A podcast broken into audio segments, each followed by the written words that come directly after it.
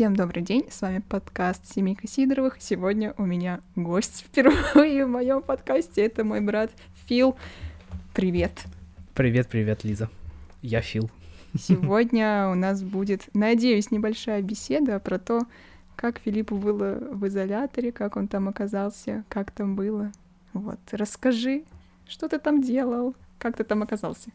Ну, во-первых, я был на антивоенном митинге 24 сентября. А, там меня, в общем-то, поймали. А, я попал в отделение Сестрорецки. Оттуда меня потом на следующий день уже, получается, повезли в суд.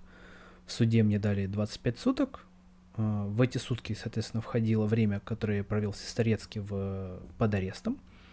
После чего я был отправлен в ИВС, изолятор временного содержания, в город Выборг.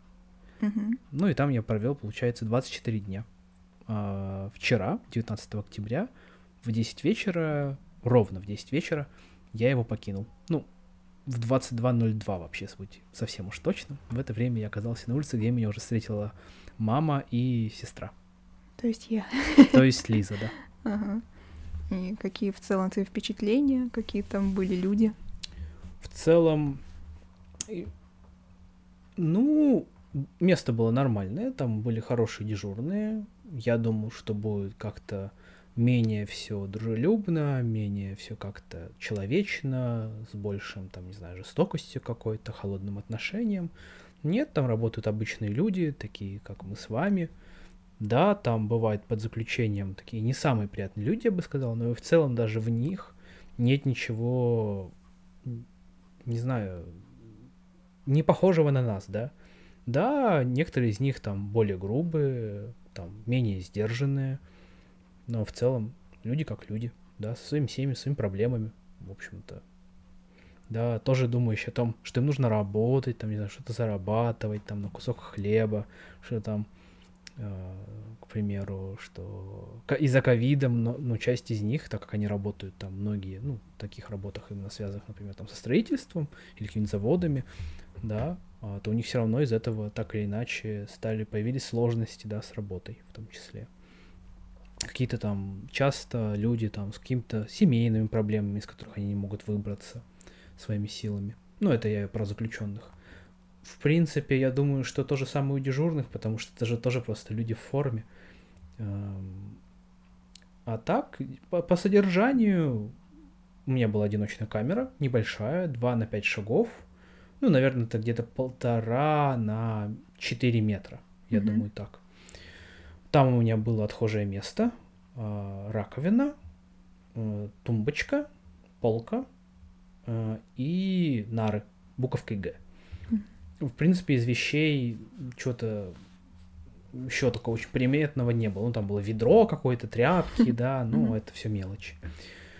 Внутри помещения было тепло, иногда душно, но там включали по просьбе, то есть они реагировали на это, э, а, как это, вытяжку. Там было четыре разных смены, тоже люди там, соответственно, разные, какие-то смены мне нравились больше, какие-то меньше. Так, ну, это было похоже на такой, ну, наверное, очень-очень плохой санаторий. Потому что, в принципе, кормили сносно, не то чтобы прям как-то слишком дешево, то есть там не было какого-то вкуса, не знаю, там прогорклого масла, например, да. Ну, было как это, мало мяса, к примеру, много овощей в супе, к примеру. То есть в этом плане что-то похожее на а, нечто полезное, да. Но при этом порции изо дня в день могли быть больше или меньше, могли раньше или позже покормить. Но это не потому, что там дежурные, да, издевались над нами как-то, а просто потому, что из кухни, да, потому что у них своей кухни не было, им как бы кто-то где-то готовили и привозили им. Мгм. Там, ну, могли просто положить меньше, да, в целом, как бы на всех вот заключенных, просто немного еды. И, ну, а что они сделают сами дежурные это с этим тоже? Ну, раскладывали как могли. Вот. а, По утрам и вечером давали батон по два кусочка, иногда по три. Мгм. Днем давали хлеб ржаной. Два-три кусочка тоже. Делать там особо было нечего, у них была своя небольшая библиотека, книги они всегда давали, то есть там не было такого, что они там тебе их не дают. То есть ты их просишь, ну, они там как бы в течение там, ну, грубо говоря, получаса, часа принесут. Если ты знаешь, какие у них есть конкретные авторы, можно и было попросить конкретных авторов. Я так просил там Толстого, Гоголя они не нашли, хотя вроде бы он был у них, ну, по крайней мере, один из дежурных, когда я там, он книги мне подбирал, он вроде бы упоминал его. Но я там потом просто попросил российскую классику, и мне там дали. У них там оказался Набоков, э, Шолохов, ну, Толстой, соответственно. Что-то еще у них там было. А, Дарья Донцова у них была. Ну, Дарья Донцова я чуть даже не начал читать, хотя мне не дали. Русская классика. Ну, я имею в виду, как э, я сначала говорю российских авторов, потом такую русскую классику. Вот. Выбор у них там совсем прям такая эклектика-эклектика, в плане такая мешанина безумная в книгах. Ну что, а так распорядок дня был простой. В 8 у нас был подъем, в 9 у нас был обход камер. В 10 обычно по правилам должен был быть завтрак. После этого прогулки, там, ну, кого когда выведут. А, обед. Там после обеда, в принципе, тоже бывают э, перер... э, тоже прогулки. И в течение этого времени дневного могут быть звонки. Ну, там mm-hmm. тоже как э, дежурные, в зависимости от дежурного, кто-то, например, после прогулки тебя отводил, а некоторые там до вечера тебя держали без звонков. После этого ужин, и после ужина еще, по идее, были там вот часик для звонков. Опять-таки, да, кто-то дежурный этим пользовался, не пользовался. Ну, раньше или позже выводил. А, помывка раз в неделю. А, ну, там такой, типа, маленький душик с теплой водой, но там при этом у них был бойлер, поэтому надо было очень быстро мыться, mm-hmm. чтобы вода не кончилась. Ну, или, к примеру, мне везло, я всегда был первым из тех, кто моется, поэтому я всегда хватало горячей воды. После этого в 10 отбой. Все, в принципе. Mm-hmm. Вот такой распорядок дня. Прогулка по правилам минимум час, но я обычно, ну там столько не давали времени, обычно там гулял, ну, минут, ну, 30, я думаю, 40. Там. В зависимости тоже от дежурного и от их нагруж... от нагруженности. Также было разрешено 15 минут звонков, так как я был административным арестованным. Mm-hmm. Ну вот. А кто вообще в изоляторе обычно сидит, по какой причине? А, много ли из... среди тех, кто э, вот в изоляторе, много mm. ли митингующих? Митингующие были только в тот день, когда, ну, меня и еще там троих людей mm-hmm. привезли, то там два из этих людей они не были митинг, ну, они не участвовали как таковые. Mm-hmm. Они просто оказались не в том месте, не в то время, mm-hmm. их поймали. Почему я считаю, что они точно не были? Потому что это были там иммигрантки, ну не иммигрантки, а ну, короче, узбечки или там mm-hmm. таджички. Они плохо говорили по-русски. Mm-hmm. Это была мама с дочерью. Э, им там даже в суд вызывали переводчика, потому что они не очень хорошо говорили. Ну и поэтому я убежден в том, что они mm-hmm. точно не участвовали, да. Вот. А, но им дали 10 суток. Обеим. Обеим, да. Вот. И они в одной камере были? Они в одной камере, да, были. Там, конечно, женщины и мужчины были отдельно. Mm-hmm. А так, все остальное время там не было больше никого с митингов, ну, потому что, ну, митинги все же такая вещь сейчас в России, они скорее в первые дни происходят, потом идут, спад, спад происходит, митингов таких нету, обычно какие-то там одиночные пикеты mm-hmm. происходят. А, так, основной контингент из административных, если арестованных, то это люди за пьянство пойманные, там, не знаю, за там нарушение каких-то правил дорожного движения, там за драку какую-нибудь, за то, что они там шумели в неположенное время. В таком роде при этом эти люди часто не первый раз уже оказываются в ИВС, ну там третий, четвертый раз может быть. Поэтому их даже дежурные из-за этого могут знать там в лицо, по имени, как бы. А также другая, другой контингент, который оказывается в ИВС, это люди э, уголовные, по уголовным статьям mm-hmm. идущие. Но опять-таки, да, я напомню, что в уголовные статьи входит не обязательно убийство. Это может быть воровство, грабеж, да, конечно, например, к примеру, это может быть незаконное пересечение границы. Mm-hmm. Я такого знал там человека. А, и там всякие, в том числе, вот связанные с этим, с незаконным пребыванием на территории России. Mm-hmm. Вот. Ну или подозреваемые в чем-то. А, они э, уголовных, ну, условно по уголовным, они у них там как-то их по-другому называют, они не, арест, не административно арестованы, а там что-то задержаны или что-то что-то в этом роде. Они в ВВС пережидают обычно время до суда, то есть mm-hmm. они не находятся там постоянно, да, весь свой срок.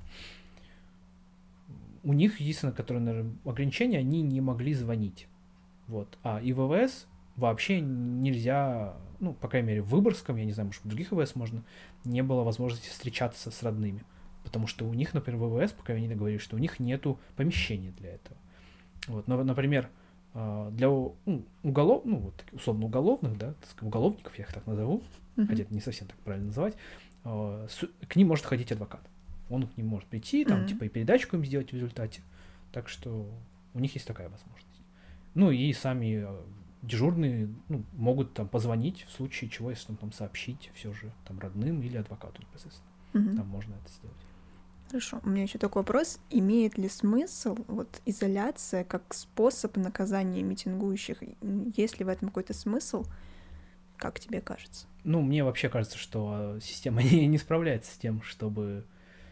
Как мне кажется, когда людей отправляют, в общем-то, ну, наказание некоторые за их проступок, ну, к примеру, человек был пойман пьяным, да, если не касаться конкретно там митингующих, а, то, ну, там же довольно много вернувшихся туда в результате все равно mm-hmm. ВВС, потому что люди их явно знают, узнают, и люди явно не первый раз там оказываются, mm-hmm. да, вот эти, то явно система не очень помогает, потому что то, что он ударил кого-то, грубо говоря, палкой за то, что он сделал неправильно, не помогает ему осознать, что не так. Ведь его обстоятельства жизни, они не изменились, да, а, и, но у меня есть такое ощущение, что, по крайней мере, представители, некоторые представители вот как раз вот правоохранительных органов этого не понимают, потому что я же второй раз ходил на митинги, был второй раз пойман. А, они меня спрашивали, ну, некоторые из них спрашивали, мол, а что, с первого раза не понял? И я не, ну, не начинал с ними как бы спорить, еще что-то, да, обсуждать это, но мне показалось, что несколько удивительным, что они думают, что я должен был что-то понять из того, что, ну, первый раз меня штрафовали на деньги, а второй раз меня, в общем-то, посадили, ну, ну, арестовали.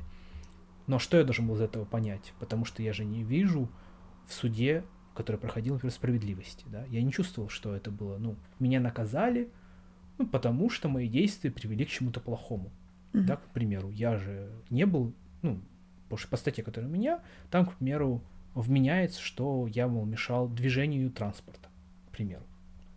Вот, но я этого не делал, mm-hmm. да, то есть не было в моих действиях ничего, что угрожало бы, ну, гражданам, которые просто находились на улице, да, потому что я там не призывал бить, не знаю, грубо говоря, витрины. А в итоге у тебя была людей. статья за организацию. Нет, не, я Нет? ошибся, я, у меня все же не организация, у меня статья, которая за участие. За участие. Но она тоже mm-hmm. какая-то 20 точка что-то там. Mm-hmm. Я из этого, скорее всего, перепутал. Ну, да, что организация там совсем другие эти э, последствия идут. И, конечно, да, меня вот арестовали, но я не чувствую, что я что-то из этого должен... Да, меня наказало государство, но я считаю, что оно меня наказало не потому, что я делал что-то неправильно, а потому что оно наказывает за определенный э, тип мышления. Угу. Вот. Но при этом я не вижу в своем мышлении, да, в своих выводах чего-то преступного. Да. Потому что.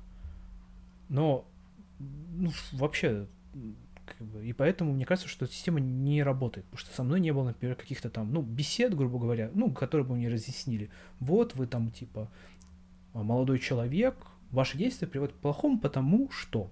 Угу. Ну, и тебе разъяснили. И вы понимаете, что поэтому 25 суток вас изолировали, чтобы вы обдумали вот таким вот, подумали над аргументами, которые вам привели, там, не знаю, да, под следствиями, которые вообще-то наступи, могли наступить или наступили в результате ваших действий. Вот доказательство того, что почему это плохо. Такого не было с рациональной точки зрения, я не убежден. С эмоциональной, ну, не знаю, меня в детстве наказывали, да, но меня всегда плюс-минус наказывали так, что я чувствовал, что это за что-то, за какой-то проступок, mm-hmm. да.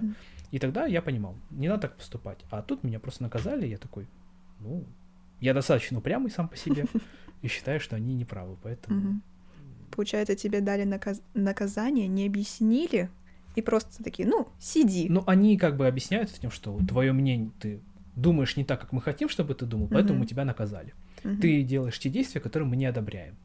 Вот. Хотя вроде как, э, ну, формально, именно формально, в России в Конституции все же закреплено, прав, закреплено право человека на свободу мысли и выражения в том числе. Ну, не насильственными методами, конечно же и ненасильственными методами я пользуюсь. Угу. Как бы. Но почему-то так нельзя сейчас делать. А вот на том митинге было много людей?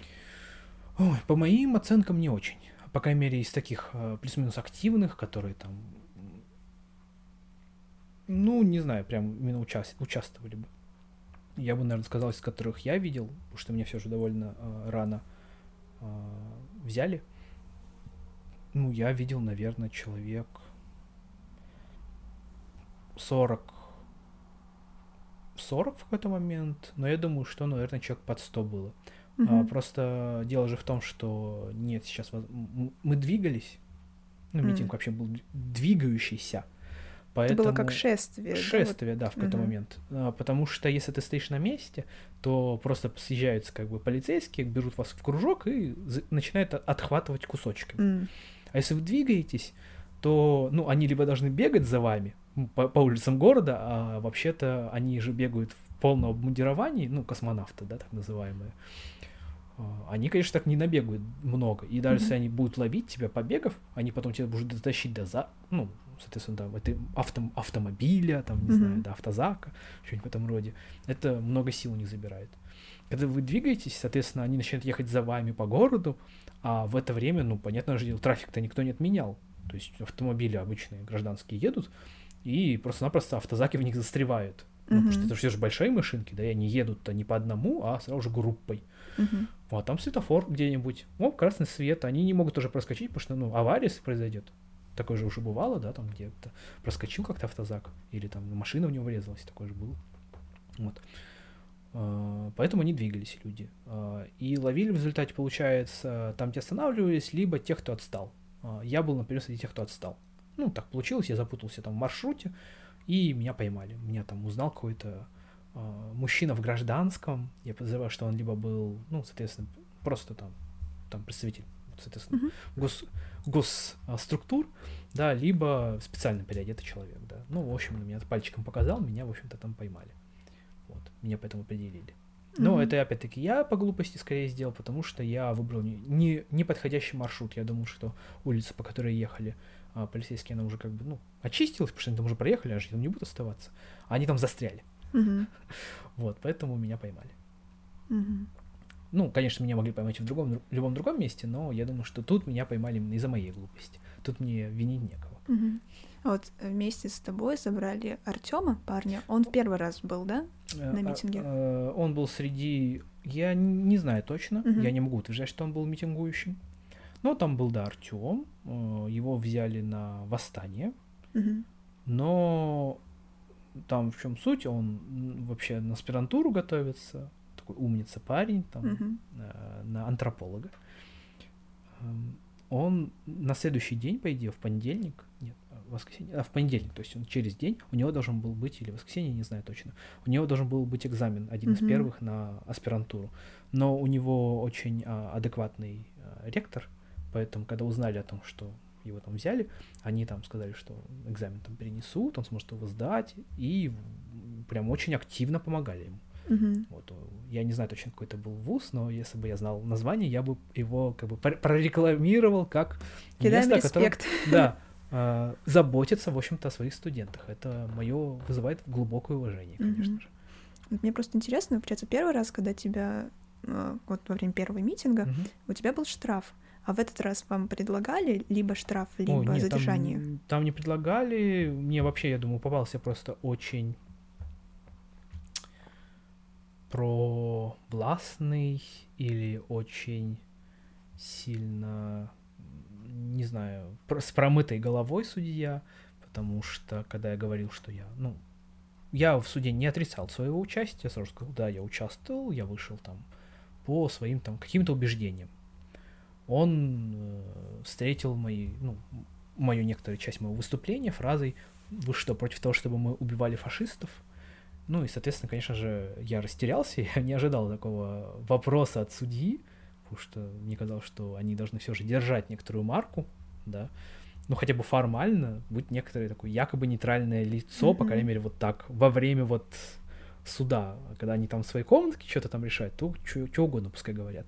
Нет, он сказал, отворим заседание, после чего удалился и дал мне 25 суток. Угу. В принципе, там, как говорили, по крайней мере, другие э, полицейский, что этот судья в целом давал, дает арест, да, и быстро, в принципе, решает дела. Потому что ты вот нам давал не постановление, но там еще mm-hmm. были какие-то другие бумаги по твоему делу, и там было написано, что ты отказался платить. Ну, там, видимо, был выбор, либо ты платишь штраф, либо выбираешь арест. Там было написано, что ты отказался а, платить а, штраф 300 тысяч, и поэтому у тебя арест. Не знаю, я такого даже не видел. Угу. В смысле, что я там что-то отказываюсь? Не, может быть, тогда, если мне дали э, 2, 300 тысяч могли бы дать штраф, то это, видимо, была другая статья, так 20.2.2, которая говорит. Да. Ну, ладно, потом перепроверим документы, да. потому что вот в этих документах мама читала, и она поэтому удивилась, что, оказывается, можно было заплатить. Ну, угу. возможно, значит, вам просто не дали такого У варианта. меня вообще не было такого варианта, угу. где бы он там со мной обсуждал, хотите ли вы платить. Возможно, он а, не дал мне это, потому что я говорю, что я безработный. Угу. Ну, и они такие, как бы, ну, он безработный, что я с него деньги трясти, да, как бы это бессмысленно. Угу. То есть можно, конечно, сказать, а я такой скажу, а у меня денег нет, как бы, а что я сделаю-то с этим тоже, да? А по закону там еще какие-то есть ограничения, например, там же могут быть какие-то исправительные работы вообще-то, Угу. но их по каким-то статьям нельзя выдавать. И они вроде подпадают под эти статьи как раз. Ну, что вот эти статьи по ним не могут тебя Просто работу. меня удивило, что вот э, те люди, которые были впервые на митинге, что им сразу 7 суток дали, ну, и- а вот если про женщину с вот с ребенком 10 суток, так это вообще, Ну, там кажется... ребенок такой, знаешь, Ну, взрослая я девушка, понимаю, да. 18 где-то лет, да. А, ну да, меня тоже удивило, потому что первый раз мне дали там 10 тысяч. И я тогда еще такой, типа, думал, ну, что это такое, да? А но там оказывается, что, ну да, судья, конечно, там не раз не слушал дело, просто уже давал 10 тысяч, но Мгм. при этом, ну, всего 10 тысяч, да, как бы, Ну все. Тут за- на этом все заканчивается. Тут они действительно... Ну, э, есть мнение, что это в Сестрорецке как-то там... Я не знаю этих деталей, да, как это работает, но возможно, что просто у них такие настройки, да, скажем Мгм. так, что давайте арест. Хотя, на мой взгляд, это максимально невыгодно для государства держать человека, потому что когда ты находишься под арестом, государство начинает нести на тебя ответственность, тратить на тебя деньги, не получает с тебя штраф, Мгм. ну, то есть, по-моему, это просто нерационально. Ну, это мое мнение, Ну конечно. Вот. Конечно, я не заплатил деньги в результате, но как бы государство на меня, наоборот, потратилось. Мгм. И перегрузил, и каждый раз, когда вот получается, если, по идее, митингов-то будет много, то как они будут перегружать дальше, непонятно. Мгм. Такой вопрос, какое самое неприятное воспоминание за эти 25 дней? Ну, у меня самые неприятные воспоминания связаны только с а, отделениями, ну, там, где меня непосредственно, Мгм. когда берут, потому что, наверное, все разы, когда я был в отделениях, там были такие, ну, кто-то грубый, гру- ну, так сказать. А, Люди, которые давят на тебя, обманывают как-то там, угрожают чем-то. Вот там это есть. Ну, Там они, меня они, не- наверное, пытаются воспользоваться э, каким-то незнанием и через это пытаются надавить, нет? Да, безусловно, они пытаются это сделать. Я думаю, что там очень важный вот момент э, вот этого их некоторого... м, так как ты точно не можешь не знать, как их там зовут, их звание, ты, скорее всего, не запомнишь, ну, потому что ты можешь, конечно, спросить, но у тебя обычно не будет, нечем будет записать это даже, да, то, конечно, ты не сможешь потом, если что, обратиться, например, в прокуратуру и просто сказать, что меня вот такой-то офицер не угрожал, к примеру, да, вот в это Мгм. время. А, И вот эта безнаказанность, конечно, на них сильно влияет, потому что в ВВС такое невозможно. Ну, просто потому что ты столько там времени находишься, что ты просто знаешь этого уже человека. И ты в случае чего сможешь на него пожаловаться, вышестоящие органы, и потом его разнесут как бы на кусочки, просто потому что ну, для них это тоже некоторый хлеб. Они Мгм. должны, им за это и платят. Да? А здесь в отделениях они так поступают некрасиво. Поэтому, на мой взгляд, самая неприятная часть это всегда отделение полиции. Вот.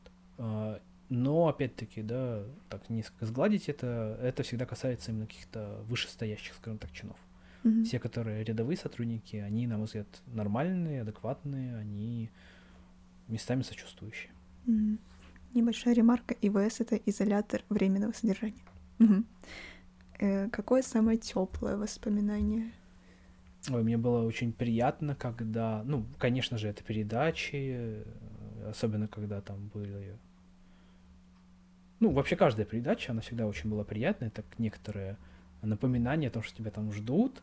Ну и, конечно, было очень приятно, когда мои товарищи собрались и привезли там в Выборг такую большую передачку, очень вкусную, там Мгм. прям очень очень было хорошо. Ну и, конечно же, все равно передача от, и от родных. То есть они, в принципе, были очень равные.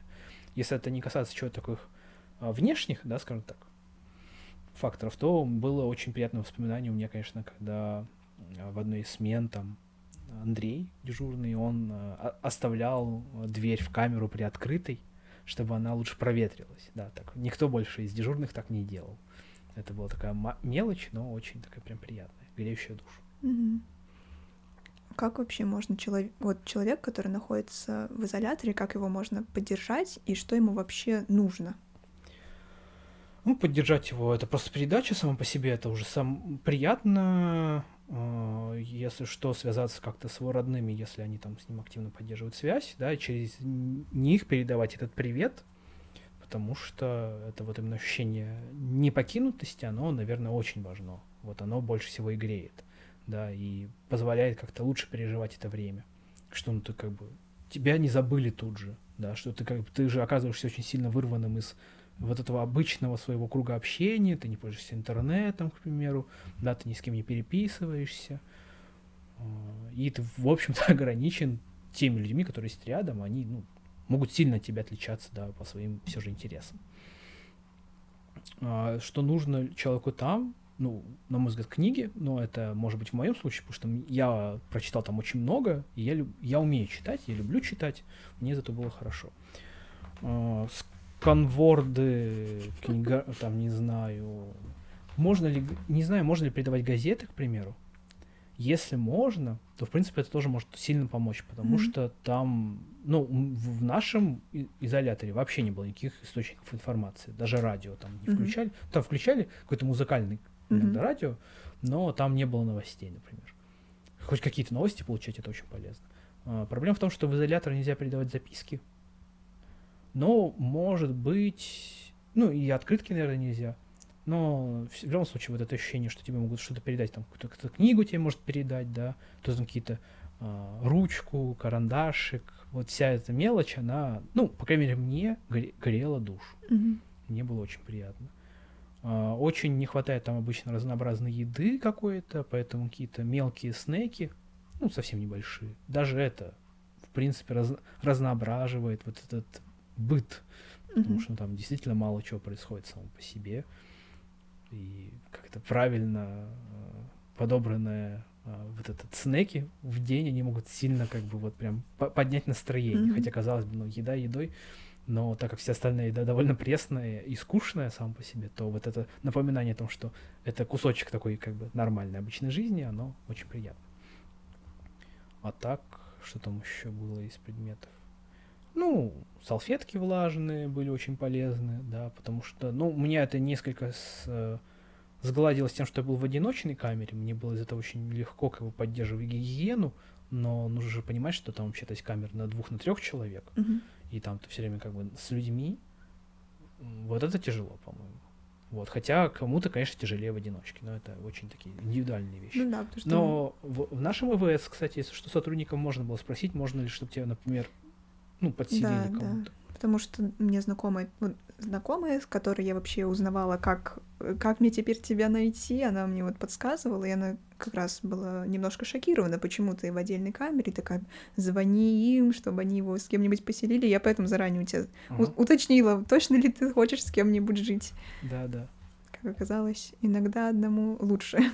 Ну, да, так я э, хорошо могу сидеть один, долго, mm-hmm. да, я могу читать много, то, конечно, мне было проще в этом плане, потому что для меня время там, по крайней мере, первые, ну, не знаю, мне кажется, две, две с половиной недели у меня просто пролетели. Я вдруг понял, что такое, ну, действительно прошло, ну, 16 дней вдруг, например. Такой, mm-hmm. Ухо. Вот. А дальше уже время потянулось. Но, опять-таки, книги очень сильно мне помогали. Mm-hmm. А какой, наверное, какой-то один главный вывод ты сделал за вот это время пребывания там? Вывод? Возможно, ну, какой-то жизненный урок.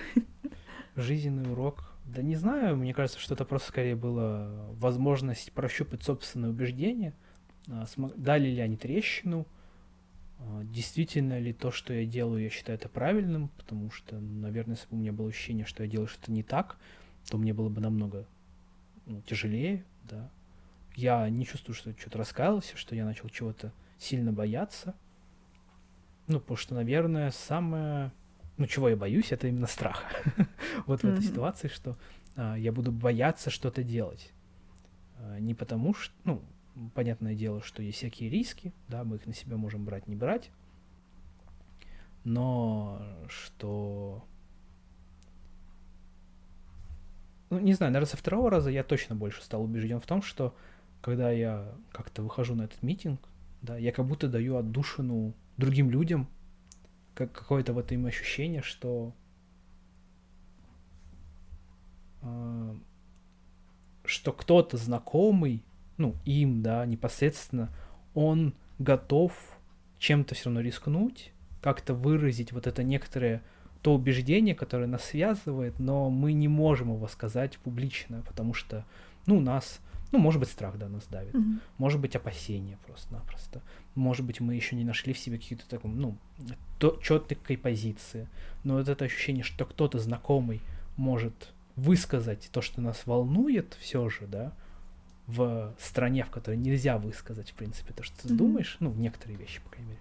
Мне кажется, оно э, во мне как бы структурирует, что это меня, с одной стороны, конечно, не то, что проталкивает к этому, но дает мне ощущение, что я не один. Да, вот это точно то, что у меня, наверное, как-то сформировалось за это время. И мне кажется, что вот именно ощущение, что мы можем как бы друг другу помочь, подставить плечо, вот это может быть самое главное, что у меня вот сформировалось.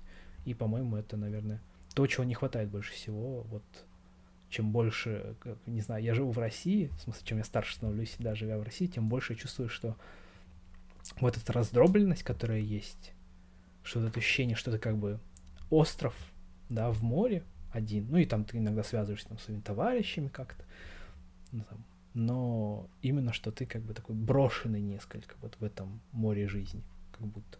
А вот именно что, когда я вот выходил, и мне вдруг писали люди, там, мои старые знакомые, там, со своей поддержки, что нас прям как будто, ну, объединяет что-то намного mm-hmm. больше, чем в обычной жизни. И, наверное, вот и все равно ощущение, что когда ты можешь помогать другим людям, оно, мне кажется, очень, очень, очень полезно, что ты какую-то ценность сам по себе начинаешь больше приобретать. Mm-hmm. Для тебя это важно, да, что как-то вот выражать мнение людей, которые рядом с тобой?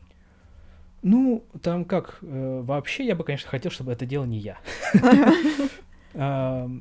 Но э, если не я, то кто тоже? Вот в чем вопрос, mm-hmm. да, потому что, ну, можно надеяться, что кто-то другой скажет, сделает, да, заступится за кого-то, э, заступится за тебя в том числе, ну, в смысле, но это кто-то должен найтись, а это, наверное, ну, сколько можно ждать тоже?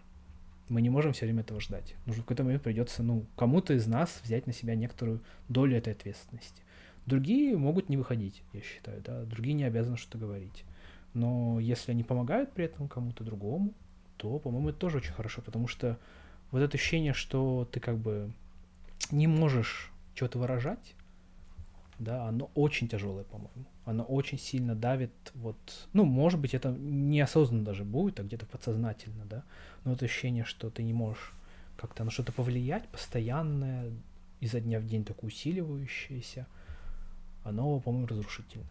И когда вот какие-то люди все равно выходят, они дают как бы так, э, приподнимают эту завесу вот этого тяжелого, э, вот тяжелую завесу, и дают другим людям возможность как-то вздохнуть вот это какое-то некоторое ощущение, что есть что-то все еще правильное, за что кто-то как бы вроде бы выступает, ну, борется, да, в какой-то степени, и тем самым себя чувствовать более, хотя бы хоть так как ты к этому прикасаешься, чувствовать чуть более чистым.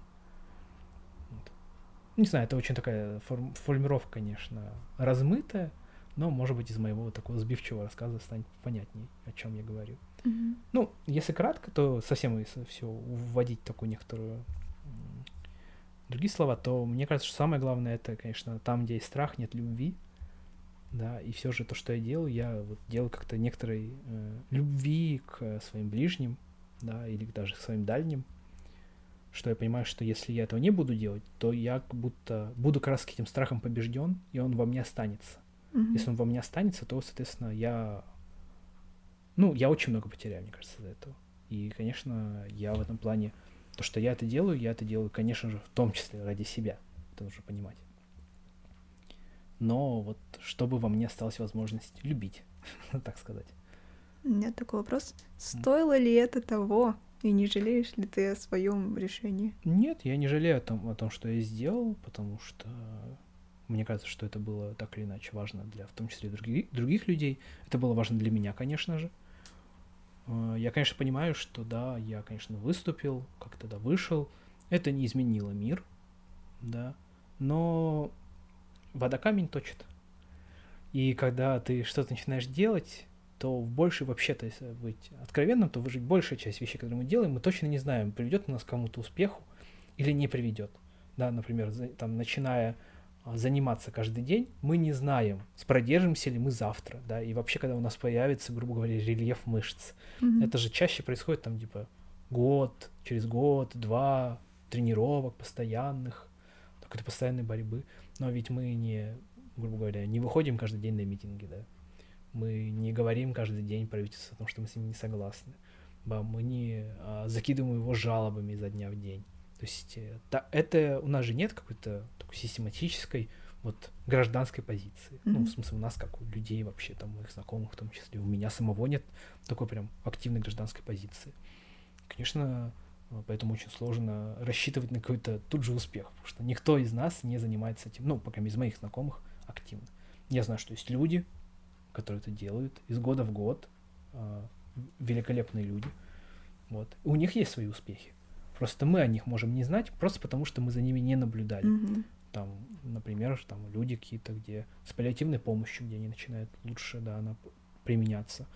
Люди, когда там, не знаю, вот то же самое ИВС, я думаю, в Выборге, если бы не было этой бесконечно долгой борьбы за права, в общем-то, заключенных, он бы не был таким тоже, потому что его 8 лет назад только перестроили, и там изменились и камеры, и содержание изменилось, и я думаю, что, скорее всего, из этого изменились в том числе и отношения, конечно, самих дежурных к заключенным, потому что изменились условия. Mm-hmm. Вот. И, например, там в камерах висели телефоны э, защитников прав, ну, типа человека, ну, который, там, не знаю, как ответственный за права человека в Ленинградской mm-hmm. области, в Санкт-Петербурге. То есть самое главное, что это все равно происходит медленно, но верно. Для меня было таким удивлением, на самом деле, сколько вот в этой сфере задействовано людей, потому что, ну, как мне кажется, у многих людей есть такое мнение, что вот на митинги ходят всякие школьники, которые насмотрелись там всякого mm-hmm. в интернетах, но на самом деле сколько людей задействовано, например, вот только вот и ОВД-инфо меня удивило, что там сколько юристов, сколько людей, которые правда этим занимаются, сколько там волонтеров. То, что я вот э, отправляла апелляцию, что мне звонили менеджеры, что там они что-то обсуждают с юристами, что на самом деле э, вот как сказать, вот в оппозиции очень много людей задействовано, и они там не только ходят на митинги, но там и много волонтеров, те, кто сидят на горячих линиях, mm. много юристов и так далее. Вот для меня это было открытием это то самое гражданское общество, о котором, в общем-то, нам стоит мечтать, к которому идти. Потому что оно никак не связано с государством. Это не чиновники. Это люди, которые ну, делают э, дело, в которое они верят. И разве это не прекрасно, скажем так? Mm-hmm. Да. Это система, которая появилась ну, в какой-то степени сама собой, на запрос самого общества. И ну, действительно там очень много людей. А ведь есть и другие организации, которых мы не знаем, которые действуют, НКО так называемые, некоммерческие, в общем-то, организации. И как-то просто мы туда не смотрим. А из-за mm-hmm. того, что мы туда не смотрим, из-за того, что они не находятся в какой-то, ну, в официальных СМИ, mm-hmm. да, крупных. По телевидению, например, о них обычно не говорят. Это, конечно, большая потеря. Да, если мы их не видим, значит их нет. Да, но это не так. Они mm-hmm. есть, они существуют, они действуют, они проигрывают, но не сдаются. А это, наверное, что самое сложное, конечно, для нас. Потому что мы вот столкнемся с какой-то бедой, ну вот на мгновение, да, и проиграем ей. И кажется, что все, никто больше этим не занимается. А так, ну, люди из года в год все равно стараются, чтобы это изменить. Да. Часто их ругают за неэффективность, потому что ну, всем же хочется, чтобы сра- все и сразу. Mm-hmm. Ну, это такое некоторое незрелость нашего общества. Оно еще не готово ждать, оно не может, к сожалению, это себе позволить пока. Не выросло еще. Спасибо за беседу. Будем завершать. И хочу спросить, может быть, есть какое-то напутственное слово или совет, не знаю. Совет. А, я не знаю. Мне кажется, что важно а, в сейчас и вообще а, нам учиться помогать как-то другим людям. Легче всего, мне кажется, это делать, конечно, через всякие НКО, которые этим занимаются профильно. Ну, например, у каждого из нас есть то, что нас касает, э, трогает больше всего. К примеру, там кто-то сочувствует раковым больным, кто-то при этом, например, только детям, да, кто-то сочувствует бездомным, кто-то сочувствует вот э, людям, чьи права нарушаются. А, мне кажется, что сделать себе маленькую привычку отдавать им кусочек, скажем так, 100 рублей, там, не знаю, 200, 300, ну, сколько ты можешь, это очень полезный навык, Потому mm-hmm. что, ну, во-первых, нужно, конечно, доверять просто тому НКО. Это учит тебя доверию другим людям, что ты даешь им деньги, и они что-то на них делают. Да. И это дает тебе тоже ощущение, что ты как бы соприкасаешься с чем-то правильным, что ты даешь на помощь кому-то, ну, кто потом поможет другому, да, профессионально. Конечно, если вы хотите, вы можете давать там деньги напрямую, но я, например, так считаю, что это не совсем правильно потому что есть профессионалы своего дела, как мне кажется. Mm-hmm. Вот. Просто нужно найти ту область, в которой тебя трогает. И не думать о том, что ну, нужно помочь всем. Это невозможно. Мы, никто из нас, мы не боги, у нас нет таких возможностей. А, просто сказать себе честно, что ты человек, ты не можешь помочь всем, ты можешь помочь хоть кому-то. И, может быть, это тоже как станет таким лучиком света в ежедневности вот. Потому что, ну, автоплатежи, как бы, нашего времени, знаете, это очень удобно, вы, как бы, там просто с вашего кошелька там уходит там 300 рублей, да, как бы, раз в месяц, например. А 300 рублей, извините меня, но это неполноценный обед так-то. Ну, mm-hmm. какой-нибудь там условном, не ресторане даже, ну, фастфуде, да. Так что 300 э, рублей для вас это небольшая, да, скажем так, потеря, а для кого-то это может стать в результате, ну, чем-то прям очень полезным. Вот. И вот такой вот таким вот образом мы можем помогать друг другу, другим людям. Супер. Спасибо большое за беседу. Мы тут наговорили почти на 45 минут. Угу. Вот. Всем большое спасибо, что послушали. Да. Прощаемся. Всем до свидания. Пока-пока. Пока. -пока. Пока.